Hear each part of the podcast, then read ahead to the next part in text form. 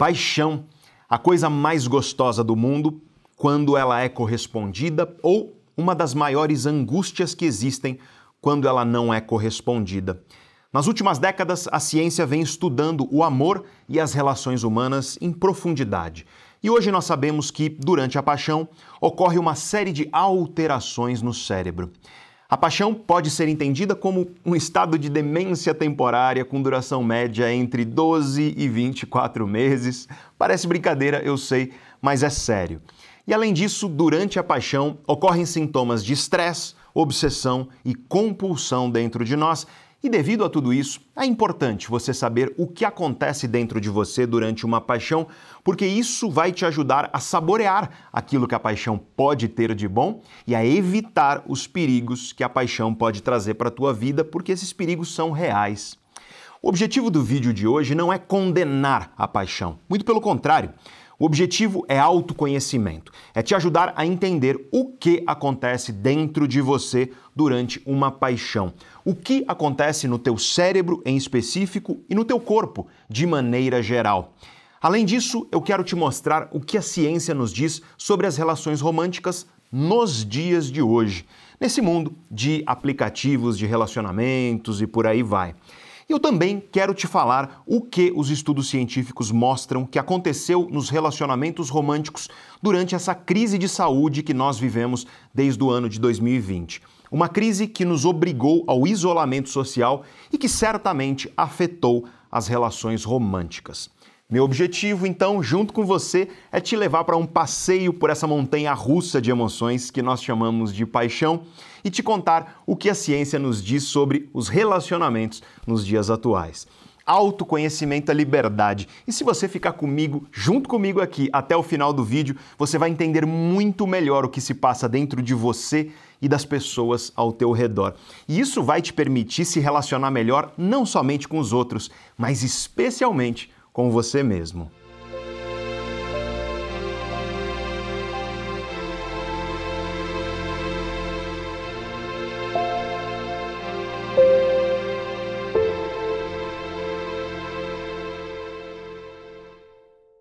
Muita gente não sabe, mas a origem deste canal aqui no YouTube, que já está chegando aos 2 milhões de inscritos daqui a pouquinho, a origem do canal foi um coração partido, o meu, no caso eu estava passando por um momento de dificuldade pessoal e profissional. E em meio a essa angústia da minha vida, eu resolvi criar esse canal aqui. Justamente por isso, como eu estava sofrendo com o coração partido na época, eu resolvi falar sobre isso aqui no começo do canal. Os primeiros vídeos do canal falam sobre as emoções, sobre paixão, sobre o coração partido. E recentemente, no dia 24 de agosto de 2021, o canal completou cinco anos de existência. E eu resolvi comemorar esse aniversário do canal junto com você, falando novamente sobre esse tema, o amor, a paixão. Porque de lá para cá, muita coisa aconteceu. O mundo mudou muito.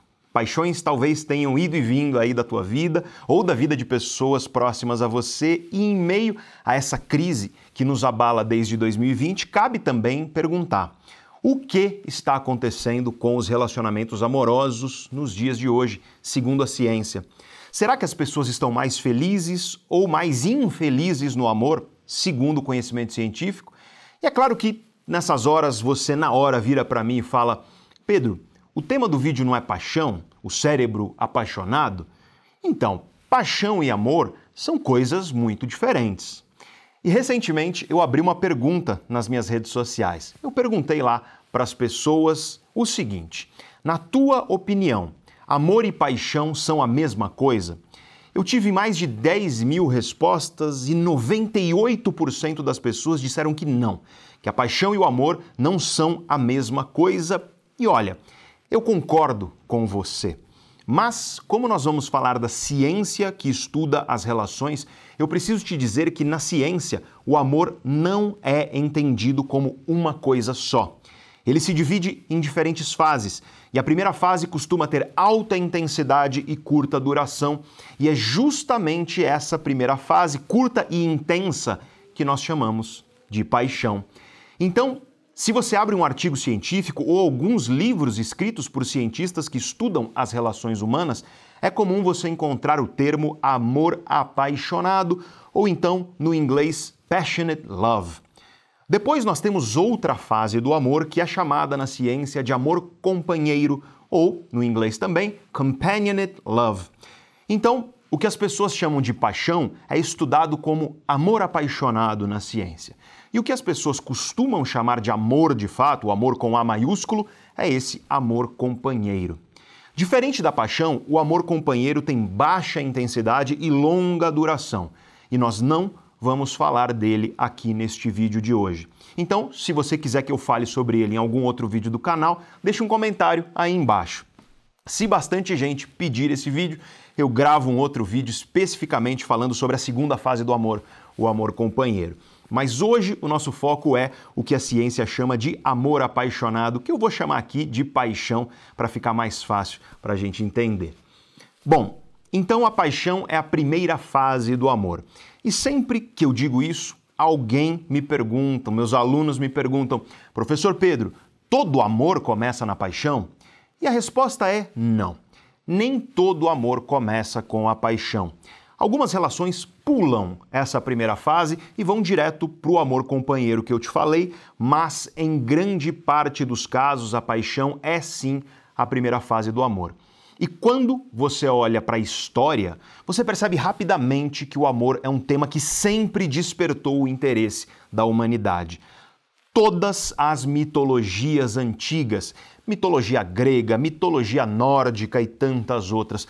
Todas as matrizes religiosas, cristianismo, hinduísmo, islamismo e tantas outras, todas elas discutiram de maneira bastante profunda a questão do amor e das relações amorosas humanas.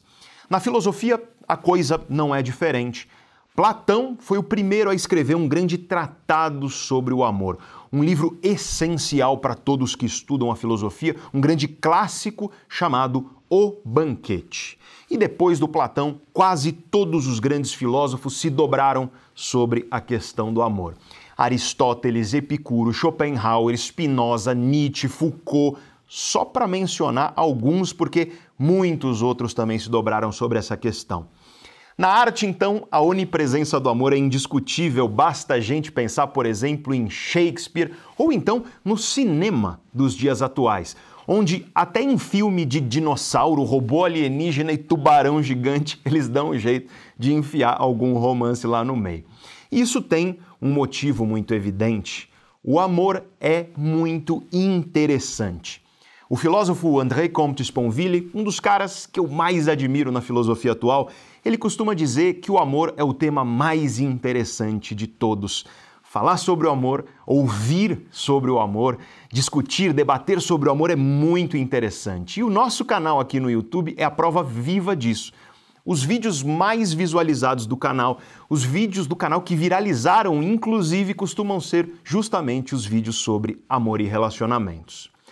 Bom, como eu disse agora há pouco, em grande parte dos casos, a paixão é sim a primeira fase do amor. E se você já se apaixonou por alguém alguma vez na tua vida, você já deve ter percebido que a paixão muda você.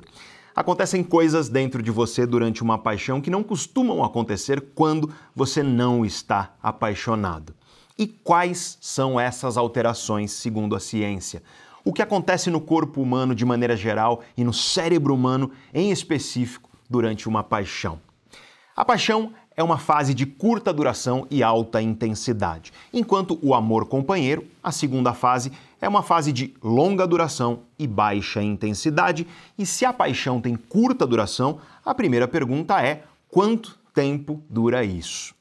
E de acordo com os estudos científicos, a paixão dura em média 12 a 24 meses e alguns estudos falam de 12 a 18 meses, mas fica por aí. Só que isso é uma média, gente. Tem gente que fica apaixonada por dois, três meses, até muito menos, aliás, e tem gente que fica vários anos apaixonada, perdidamente apaixonada. 12 a 24 meses é uma média geral e não uma regra universal. Mas o ponto é que a paixão é uma fase, ela acaba, ela sempre acaba. E nessa hora, muita gente acaba me perguntando o seguinte: Mas Pedro, eu sou casado há muitos anos, aquela paixão inicial, ela acabou sim. Mas aí, em momentos, em alguns momentos na minha relação que já dura anos, parece que a paixão volta de vez em quando. Pois é, existem sim lampejos de paixão que retornam mesmo em relacionamentos de longa duração e eu vou falar mais sobre isso ao final do vídeo. Aliás, eu vou te dar dicas sobre como você pode fazer para reacender a chama da paixão na tua relação, então fica comigo até o final do vídeo para você aprender tudo isso. Bom, a paixão é um estado de curta duração, isso já ficou claro para você, mas eu disse que ela é um estado de alta intensidade. E o que é que significa isso? O que acontece dentro do teu cérebro quando você está apaixonado? O que acontece dentro do teu corpo quando você está passando por uma paixão e por que que nós dizemos que isso é um estado considerado de uma emoção de alta intensidade? Como toda emoção, a paixão vai ser regulada no seu corpo por aquilo que na ciência nós chamamos de fatores endócrinos. Ou seja, ela vai ser regulada por hormônios e neurotransmissores, Nomes complicados, mas é fácil entender. São substâncias químicas produzidas pelo próprio corpo que causam alterações no próprio corpo de maneira geral e no cérebro em específico também. Então, essas alterações estão relacionadas à paixão. Eu gostaria que você pensasse nos estados mentais, os estados psicológicos que acontecem quando você está apaixonado. Quais alterações você percebe na tua vida, nas tuas emoções, quando você está apaixonado. Por exemplo, a saudade que você sente da pessoa pela qual você está apaixonado, ou então a grande motivação que você sente para estar perto dessa pessoa, para agradar essa pessoa. Esses são só alguns exemplos. Ou então aquele frio na barriga, aquela coisa estranha que você sente no peito e na boca do estômago quando a pessoa está por perto. Tudo isso é fruto de certas alterações na circuitaria cerebral. Em primeiro lugar, os estudos mostram que dois hormônios estão especialmente envolvidos durante a paixão: a oxitocina e a vasopressina. Esses hormônios têm diversos papéis diferentes no corpo humano, mas durante a paixão especificamente, eles funcionam como neuropeptídeos. E calma, mais uma vez, nomes complicados. Pode parecer complicado, mas é bem simples entender tudo isso e eu vou te explicar tudo em detalhes. Para cada nome complicado, eu vou te explicar aqui nesse vídeo. Neuropeptídeos são pequenos compostos químicos que agem localmente no cérebro. Ou seja, são substâncias químicas que atuam em circuitos cerebrais específicos do teu cérebro. A ação da oxitocina e da vasopressina durante a paixão está associada ao apego, à conexão formada entre o casal. E além disso, ela também está associada à preferência que a pessoa apaixonada tem por aquela pessoa específica. Durante a paixão, você não fica babando, de olhos brilhando por todo mundo ao teu redor, né? É por aquela pessoa específica e essa preferência pela pessoa também está associada à ação da oxitocina e da vasopressina no teu cérebro durante a paixão. Então, isso significa que durante a paixão nós estamos extremamente ligados, conectados à pessoa pela qual nós estamos apaixonados e, além disso, essa pessoa nos parece única. Ela chama mais a nossa atenção do que outras pessoas. Ela tem maior foco do nosso cérebro, ela é mais saliente, mais destacada, mais atraente para o nosso cérebro do que outras pessoas. E isso talvez explique aquela sensação que nós temos durante a paixão de que aquela pessoa é insubstituível. Nós também encontramos receptores de oxitocina e vasopressina em uma outra circuitaria do cérebro que, na ciência, nós chamamos de sistema de recompensa ou circuito de recompensa do cérebro humano. E o que raios esse circuito faz na sua vida? Na ciência que estuda o cérebro, nas neurociências, essa palavra recompensa é muito utilizada e é muito importante você conhecer direito o que ela significa. Recompensa, ou seja, um estímulo recompensador, vai envolver, em geral, dois elementos diferentes na nossa vida: a motivação e o prazer. Deixa eu te falar de alguns exemplos práticos aqui de estímulos que são altamente recompensadores, e aí vai ficar muito fácil para você entender isso. Alimentos calóricos, como por exemplo sobremesas deliciosas, comidas deliciosas, são altamente recompensadores. Eles ativam o circuito de recompensa do cérebro com alta intensidade. O cigarro, por exemplo, e muitas outras drogas atuam diretamente no sistema de recompensa do cérebro. Ou podemos falar aqui também de algumas atividades que são desafiadoras para o teu cérebro, como por exemplo, um livro daqueles que você devora ou uma série que você maratona de tão empolgante que ela é e você não consegue parar de assistir. Então, como eu disse, a recompensa vai envolver, em primeiro lugar, a motivação. E essa motivação tem duas faces importantes na tua mente. A primeira face é cognitiva, ela tem relação com a tua atenção. Estímulos que são altamente recompensadores chamam mais atenção, são mais salientes do que estímulos menos recompensadores. Para para pensar no exemplo prático disso. Você está com muita fome e aí aparece na sua frente um prato calórico, delicioso, seu prato predileto, e ao lado desse prato tem uma comida bem sem graça, um chuchu cozido com água e sal. O que chama mais a tua atenção? O prato calórico delicioso ou o chuchu sem graça? O que é mais saliente, o que salta mais aos teus olhos, o que chama mais o teu foco naturalmente?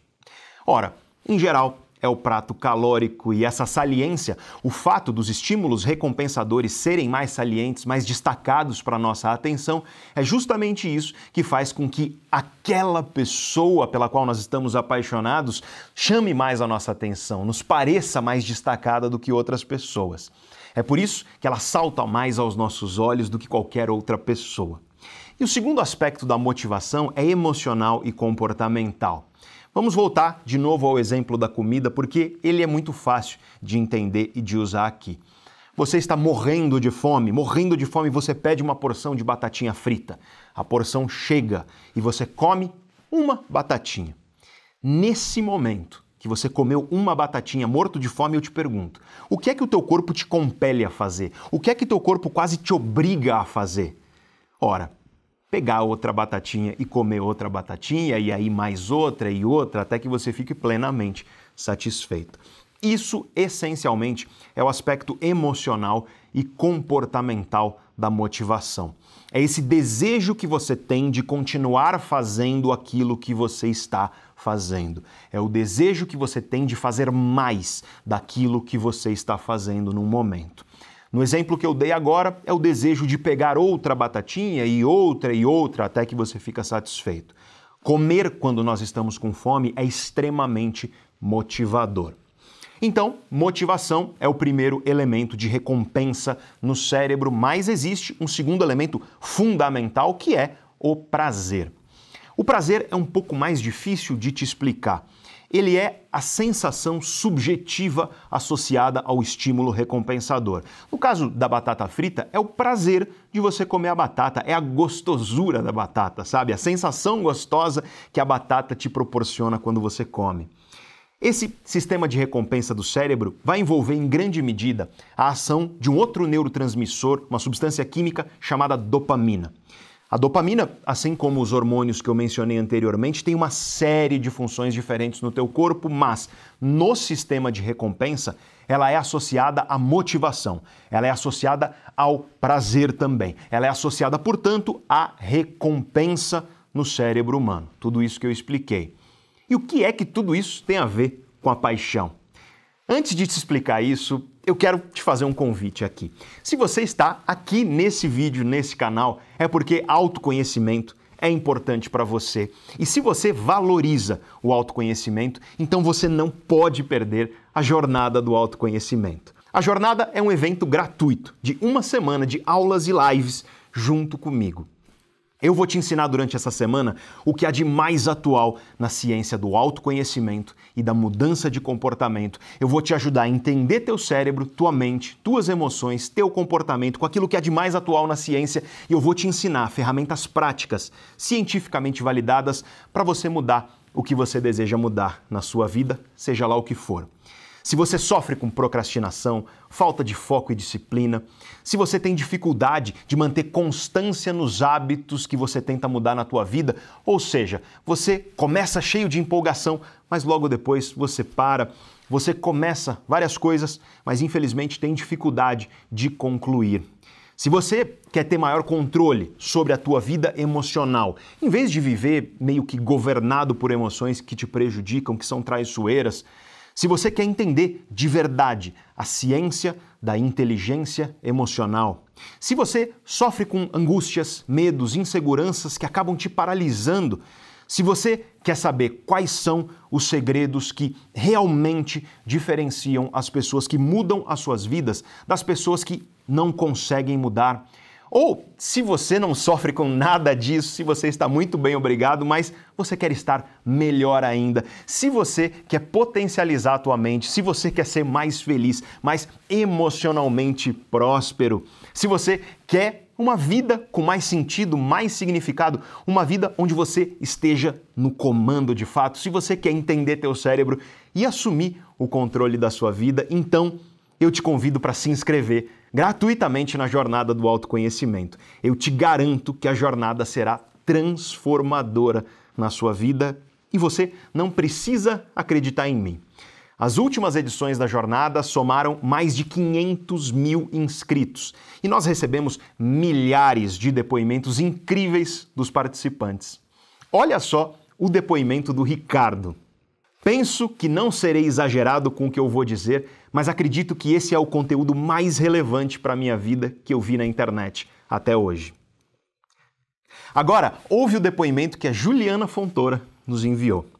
Eu só queria deixar aqui a minha gratidão a você e a todos da sua equipe por essa semana incrível que foi a jornada do autoconhecimento tanto conhecimento realmente transformador, tantos insights, tantas chaves viraram. Anotei 48 páginas de todo o conteúdo e já estou aplicando as ferramentas. Levarei a jornada do autoconhecimento no meu coração e na minha vida, onde quer que eu for.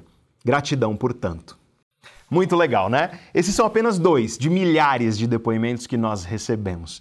A jornada é um evento gratuito e a próxima edição começa daqui a pouquinho próximo domingo, dia 17 de outubro, e termina no domingo também, dia 24 de outubro. São quatro aulas e oito lives. E quando a jornada acaba, quando a semana acaba, todos os conteúdos são tirados do ar. Então, se você quiser participar, você encontra um link aí embaixo, na descrição do vídeo, e o mesmo link está em um comentário fixado no topo de todos os comentários aí embaixo.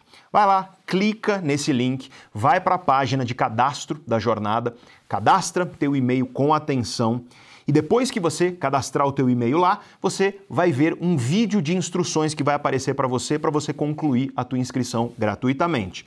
Assiste a esse vídeo com muita atenção e não esquece de entrar no grupo de WhatsApp da jornada. O grupo fica totalmente silencioso até o dia 17, que é o dia que a jornada começa, mas é muito importante você já ficar lá no grupo.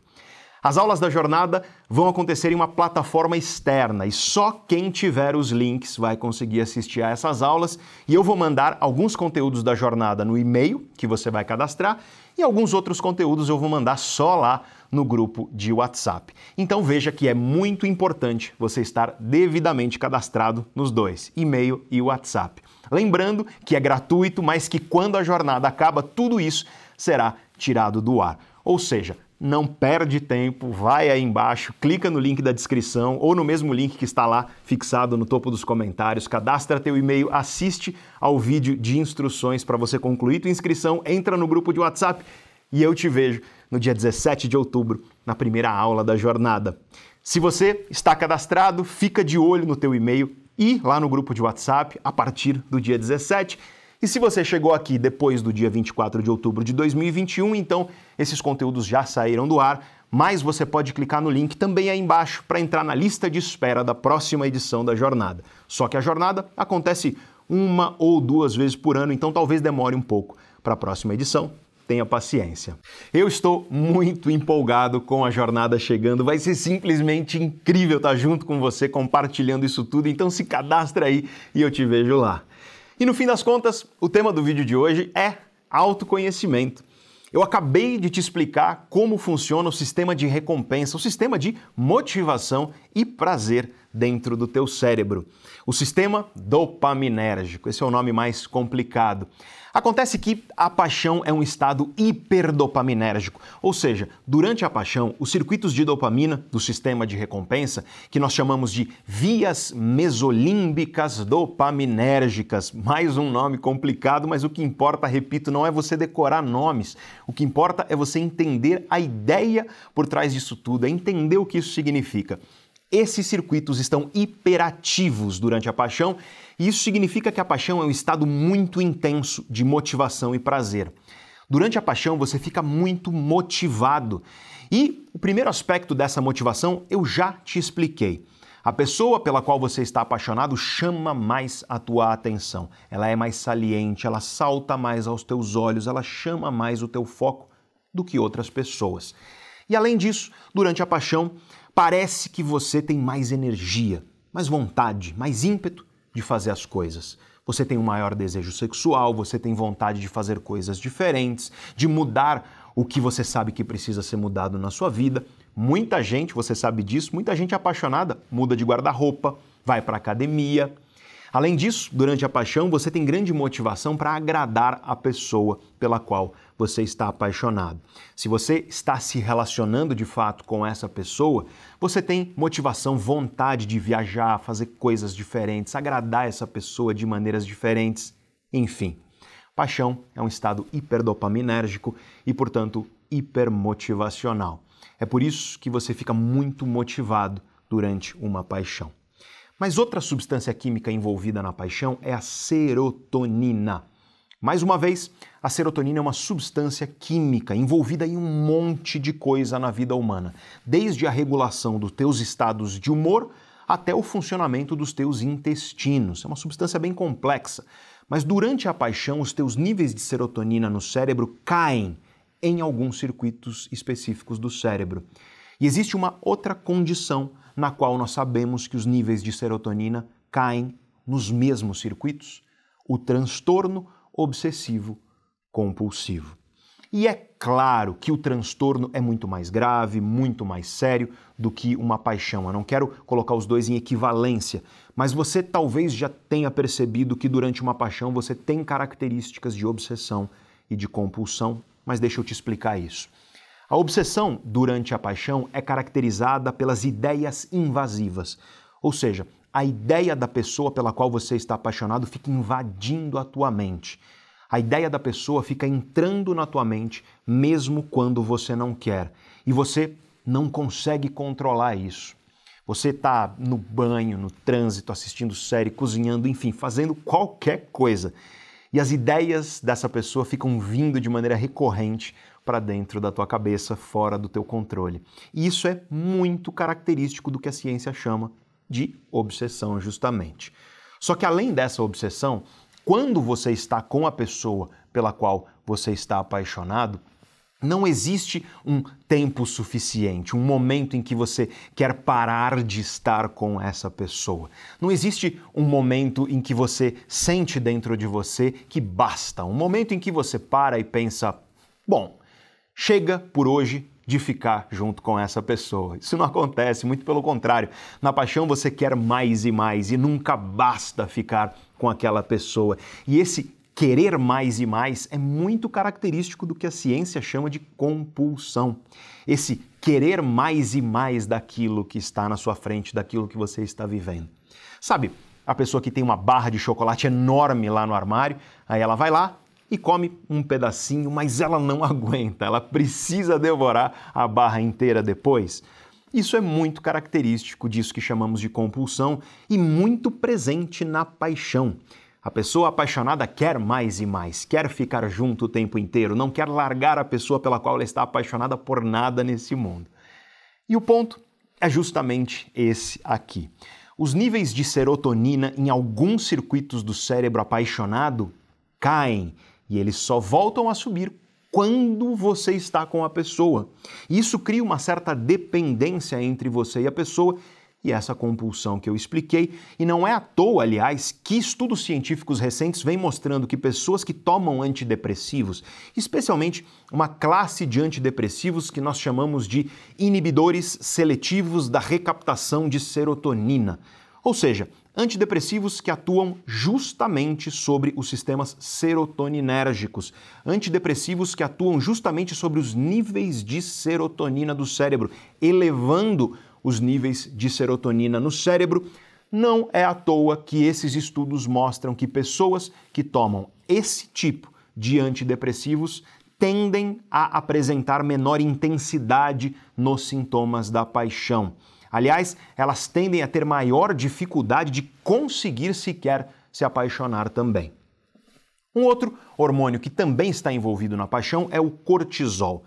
Esse é um hormônio tipicamente associado às respostas ao estresse. E durante a paixão, os nossos níveis de cortisol se elevam. Você já deve ter percebido que durante uma paixão você tem sintomas de euforia, ansiedade e às vezes insegurança também. Todos esses sintomas são tipicamente associados ao que nós chamamos de respostas ao estresse. Durante a paixão, o seu coração bate com maior força e também com maior velocidade. Durante a paixão, o teu sistema digestório se altera. Então, por um lado, a paixão é hipermotivacional e prazerosa, como eu te expliquei, ou seja, ela ativa o teu sistema de recompensa. Como esse é o mesmo sistema que regula o teu prazer e o teu desejo pela comida, isso significa que, durante a paixão, você tende a comer menos, especialmente quando você está perto da pessoa pela qual você está apaixonado, e isso se intensifica também devido à ação do cortisol e essas respostas semelhantes às respostas ao estresse que também ocorrem durante a paixão, segundo os estudos científicos. Eu nunca esqueço uma vez muitos anos atrás. Eu e meu querido amigo Fabiano Mulan, nós estávamos num restaurante, tomando um chopp depois de um dia de trabalho. Eu era professor, comecinho de carreira de professor, e o Fabiano estava na residência em neurologia. Ele ainda era residente na época. Ou seja, nós dois não tínhamos muito dinheiro nessa época e aí sentou ao nosso lado um casal. Eles claramente estavam apaixonados, perdidamente apaixonados. Sabe aqueles olhos que brilham? E eles claramente estavam se conhecendo ainda, no começo da relação. E esses sintomas de estresse da paixão são especialmente mais intensos bem no comecinho da relação. E a prova disso é que eles pediram uma batata frita e eles nem encostaram na porção de batata. Eu e o Fabiano, conhecendo o cérebro apaixonado como nós conhecemos, só esperamos. O casal ficou pouco tempo, levantou, pagou a conta, foi embora e eu não tenho vergonha de admitir isso aqui não. Eu e o Fabiano fizemos o quê? Nós pegamos a porção deles e nós comemos a porção que estava praticamente intacta porque nós somos contra o desperdício de comida, na verdade é porque a economia daquilo foi muito importante para nós nessa época. Enfim, no começo da paixão, você não sente tanta fome devido a esses dois processos que ocorrem em paralelo. Por um lado, a paixão ativa os mesmos circuitos que são responsáveis pelo teu desejo de comer, e por outro lado, a paixão promove um estado de estresse, certa ansiedade no teu corpo que também inibem naturalmente a fome. Mas isso eu quero deixar claro, é bem no comecinho, tá? Porque depois de um tempo isso passa e aí você começa a comer normalmente e algumas pessoas comem até demais no começo de uma relação ou quando estão muito apaixonadas e aí o casal engorda junto, celebrando a paixão com esse compromisso. Além disso, durante a paixão, especialmente no começo, você tende a ficar hipervigilante. Esse é um termo técnico também, científico, hipervigília significa que você tende a ter menos sono, você fica mais vigilante, a vigília fica mais saliente e mais intensa na sua vida. E você sabe que muitas vezes durante uma paixão você perde o sono pensando naquela pessoa ou você passa noites em claro junto com ela. Todas essas são características de respostas a estímulos estressantes, então a paixão envolve algo semelhante ao estresse. Uma outra coisa que acontece durante a paixão é uma inibição de alguns circuitos cerebrais, especialmente os circuitos que ficam aqui, imediatamente atrás da nossa testa. Essas estruturas que nós chamamos de estruturas pré-frontais ou de córtex pré-frontal. Para você ter uma noção do que isso significa, tem uma outra coisa que inibe o teu córtex pré-frontal também, que é a bebida alcoólica. Quando você bebe a bebida alcoólica, teu cérebro, de maneira geral, é inibido.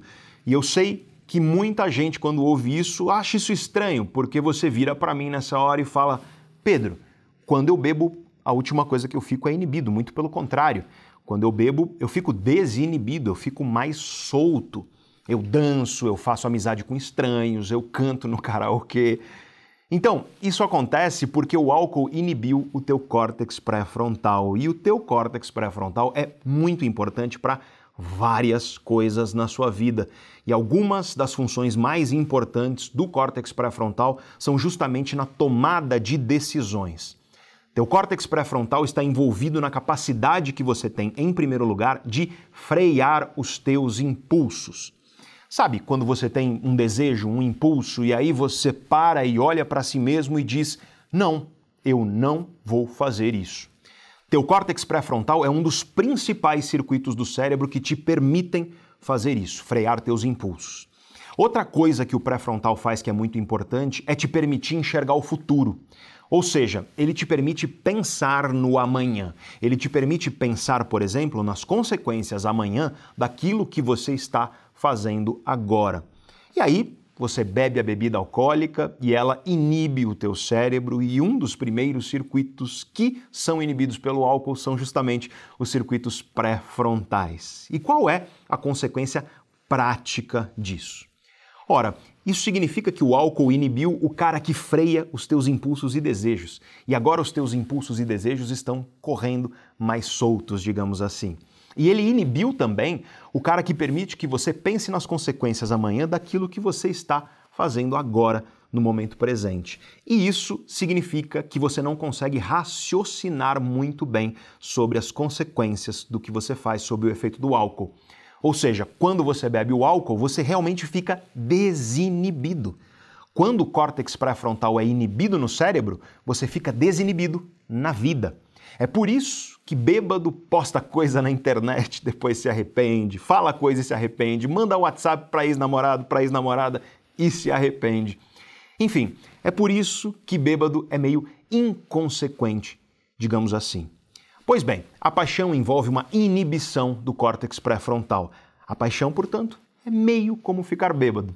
Durante a paixão, você perde um pouco tua capacidade de frear teus impulsos e você perde também a capacidade de enxergar com clareza as consequências amanhã do que você está fazendo agora.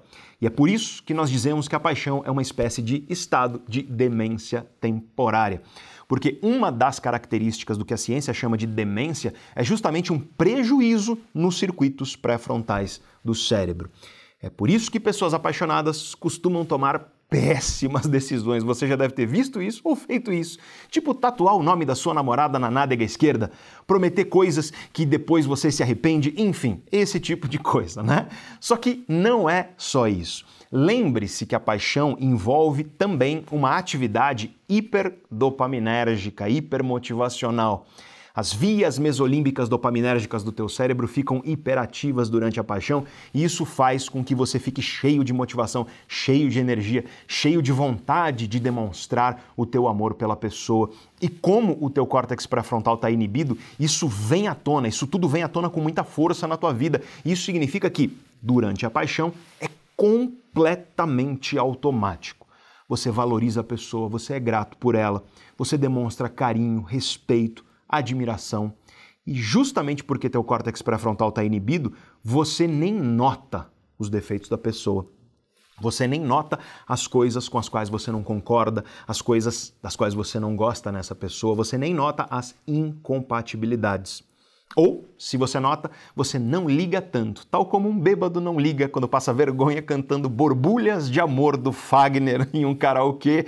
E como eu já disse em outro vídeo aqui do canal, eu confesso, essa é a minha música favorita de cantar no karaokê, porque você sabe muito bem, se é para cantar no karaokê, você tem que passar vergonha, senão não tem graça, né? Enfim, durante a paixão, tudo isso é automático e tudo é gostoso, maravilhoso e motivador, e tudo isso é muito intenso, tudo isso tem uma grande intensidade. Mas quando você estuda o cérebro mais a fundo, você descobre uma coisa muito importante sobre ele. O cérebro humano é uma máquina adaptativa. A paixão é um estado intenso demais. A paixão é uma alteração eufórica do nosso estado normal. E o cérebro se adapta a isso e aos poucos ele vai voltando ao normal e aí eventualmente a paixão acaba. Toda aquela euforia automática, toda aquela gratidão e admiração e carinho que eram automáticos deixam de ser. Além disso, você começa a notar aquilo que antes você não notava, as coisas que passavam despercebidas. Você nota os defeitos da pessoa porque ninguém é perfeito e vai te agradar 100%. Mas na paixão, parece que a pessoa é perfeita sim. Durante a paixão, a pessoa parece perfeita. A paixão acaba e você nota incompatibilidades entre vocês porque ninguém é perfeitamente compatível com você, mas durante a paixão parecia que aquela pessoa era a pessoa ideal, com encaixe ideal com você. E aí começa a mudar um aspecto crucial da relação quando a paixão vai acabando. Durante a paixão, a maioria das interações de um casal era positiva. A maioria das interações era marcada por carinhos, sorrisos, risadas, gestos de gratidão e de admiração. Mas o ponto é que tudo isso era automático devido às alterações do teu cérebro que eu expliquei. Quando a paixão acaba, acontecem duas coisas. Primeiro, o automatismo das interações positivas acaba. E segundo, você começa a notar defeitos e coisas que você não gosta na pessoa. Aliás, é comum que quando a paixão acabe, venha uma espécie de sopro de racionalidade na tua vida. Aí você começa a perceber que aquela pessoa não é bem quem você imaginava ou idealizava. Ou seja, você começa a perceber que você estava um tanto quanto cego, digamos assim, pela paixão. Eu acho que a prova disso é que muitos de vocês olham para trás, para paixões do passado, e você pensa assim: meu Deus, como eu fui me apaixonar por essa pessoa, com o que é que eu estava na cabeça para ter me apaixonado por essa pessoa. Bom, então quando a paixão acaba, essas duas coisas acontecem. Primeiro, o automatismo das interações positivas acaba. Segundo, você começa a notar defeitos e coisas que você não gosta naquela pessoa. Essas duas coisas acontecem juntamente, elas se multiplicam e aí elas se potencializam e elas vão criando uma bola de neve, digamos assim, que pode ser autodestrutiva. O número de interações negativas no casal começa a aumentar, aumenta o número de críticas, reclamações, discussões, desentendimentos e por aí vai.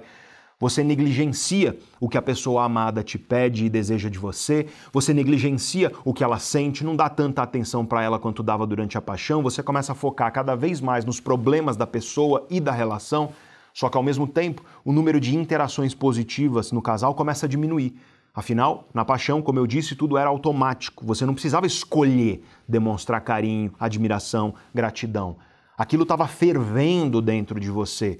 E você demonstrava tudo isso naturalmente, automaticamente, sem qualquer esforço da tua parte.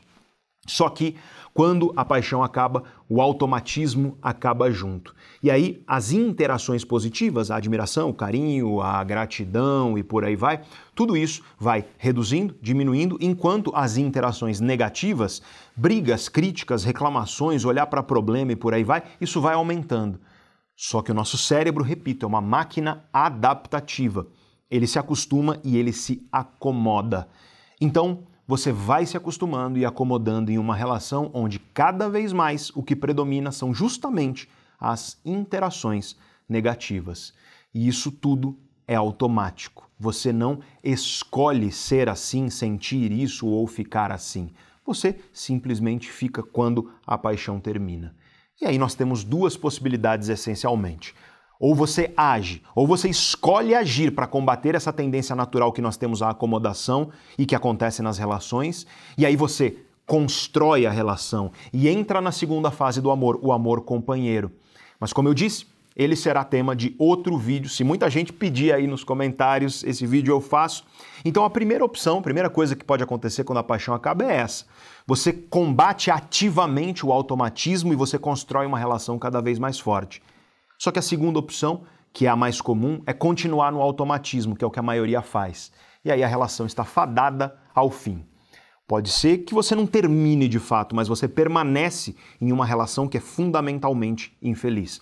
Uma relação onde já não existe mais carinho, cumplicidade, troca, respeito, admiração mútua. Ou seja, para todos os efeitos, a relação acabou, mesmo que vocês dois continuem juntos. Bom, e o que os estudos científicos mostram sobre o amor e a paixão atualmente, neste mundo de redes sociais, relacionamentos de aplicativo e por aí vai? Olha, aqui a notícia não é boa.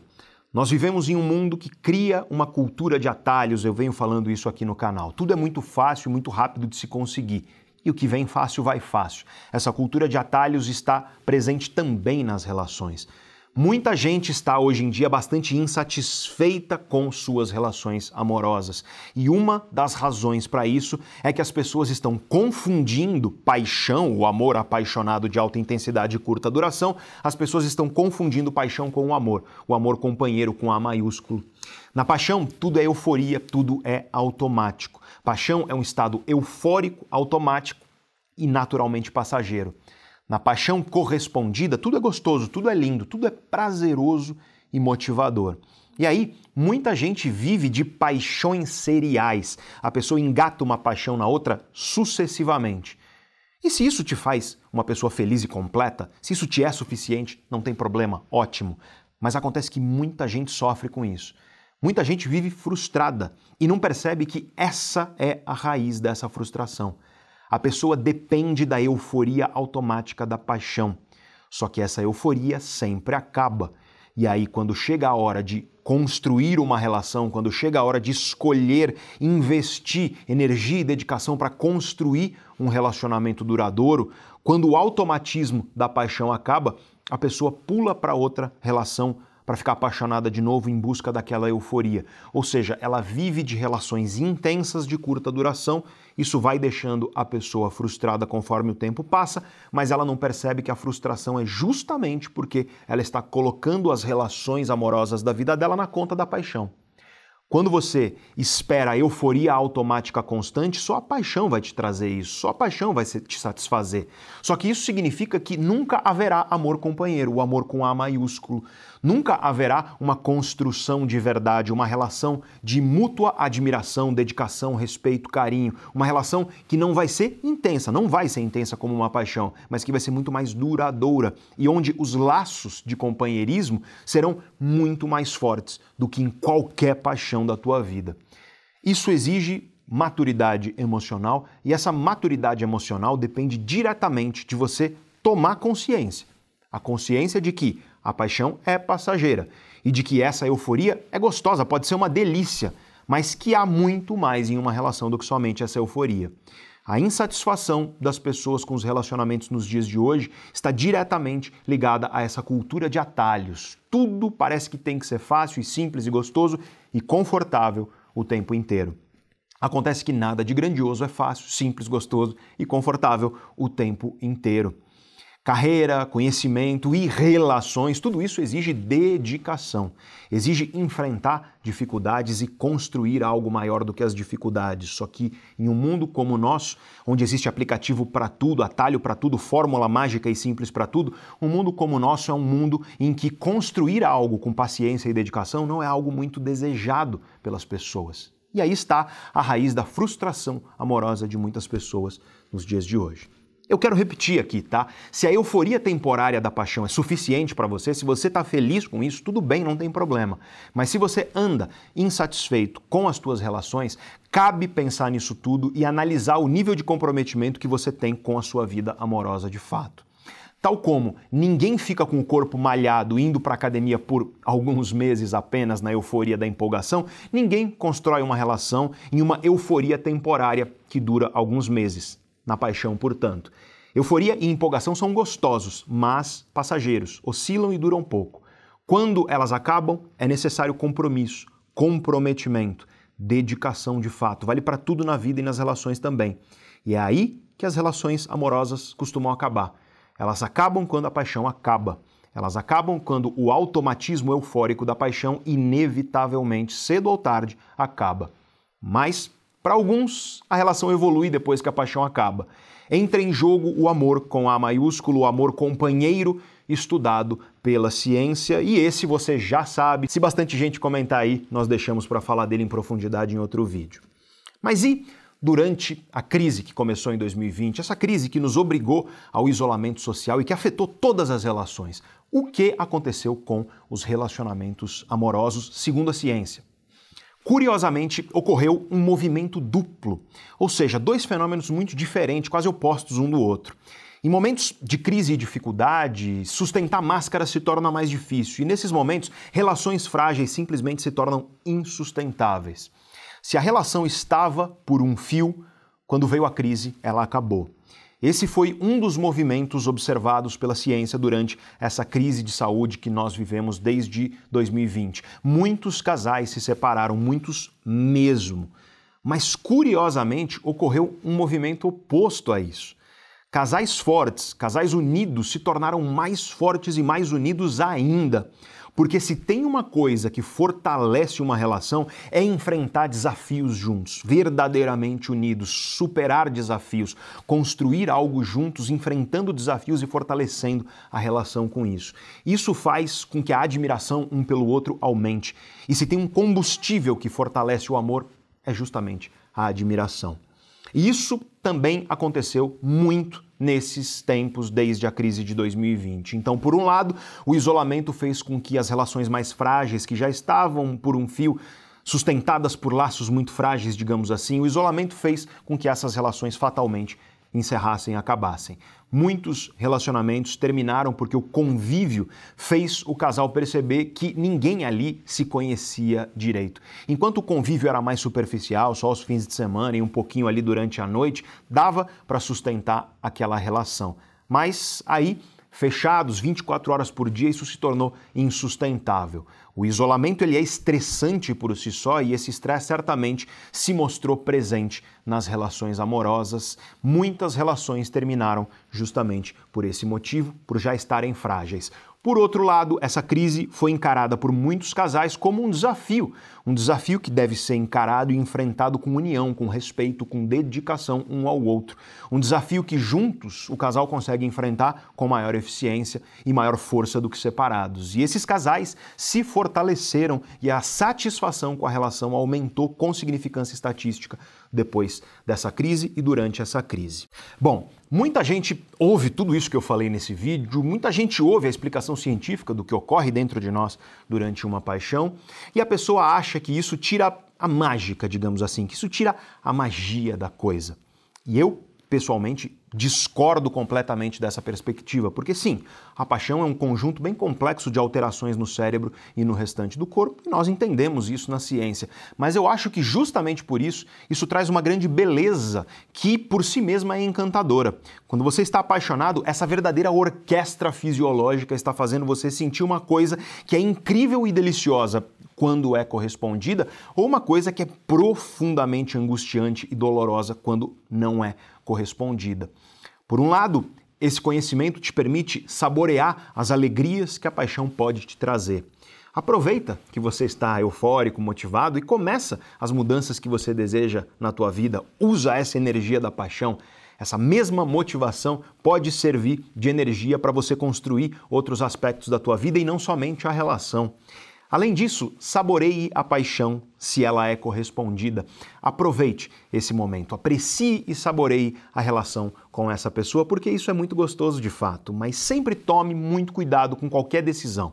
Lembre-se de que teu cérebro está alterado e que você pode se arrepender de uma decisão definitiva, tendo em vista que a paixão é sim um momento passageiro.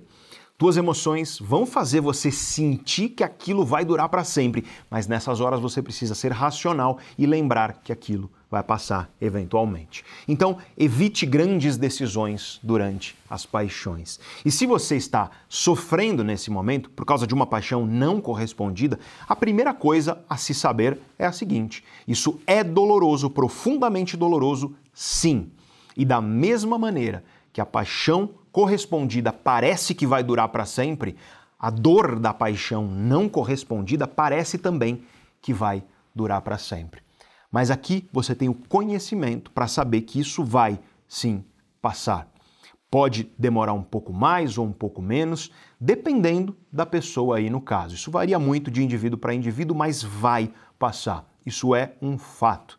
Então, use essa energia, use tudo isso que você está sentindo para focar em outras áreas da tua vida e construir outras áreas. Foca na carreira, foca no conhecimento, enfim, canaliza essa tua energia para outra área da sua vida, em vez de você ficar se lamentando e às vezes até se autodestruindo por causa de uma paixão não correspondida. Em vez de acreditar em pensamentos fatalistas do tipo eu nunca dou certo no amor e por aí vai, saiba que isso é a tua mente, tuas emoções te fazendo acreditar numa coisa que simplesmente não é verdadeira. É uma armadilha da mente. E, sobretudo, lembre-se de que esse estado é passageiro. A dor do coração partido é real, ela é intensa e visceral.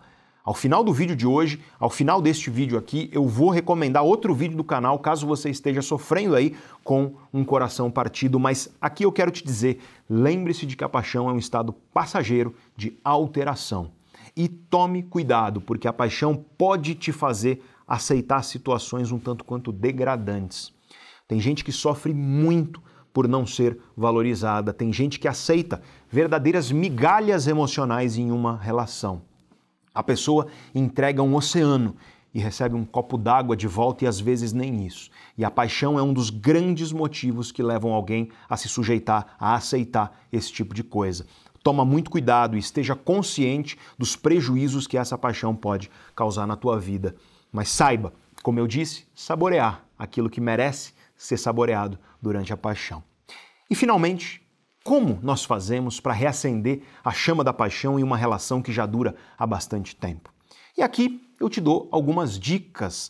Primeiro, respeite a individualidade da pessoa que está ao seu lado. Mesmo que você seja muito parecido com teu parceiro, com a tua parceira, existem sim diferenças entre vocês e não tem problema mas respeite essas diferenças. Permita que o teu parceiro tenha momentos para ele, que a tua parceira tenha momentos para ela, momentos individuais. Isso vai aumentar o respeito e aumentar a saudade dos momentos juntos. E isso costuma reacender a chama da paixão em alguns momentos da vida de um casal.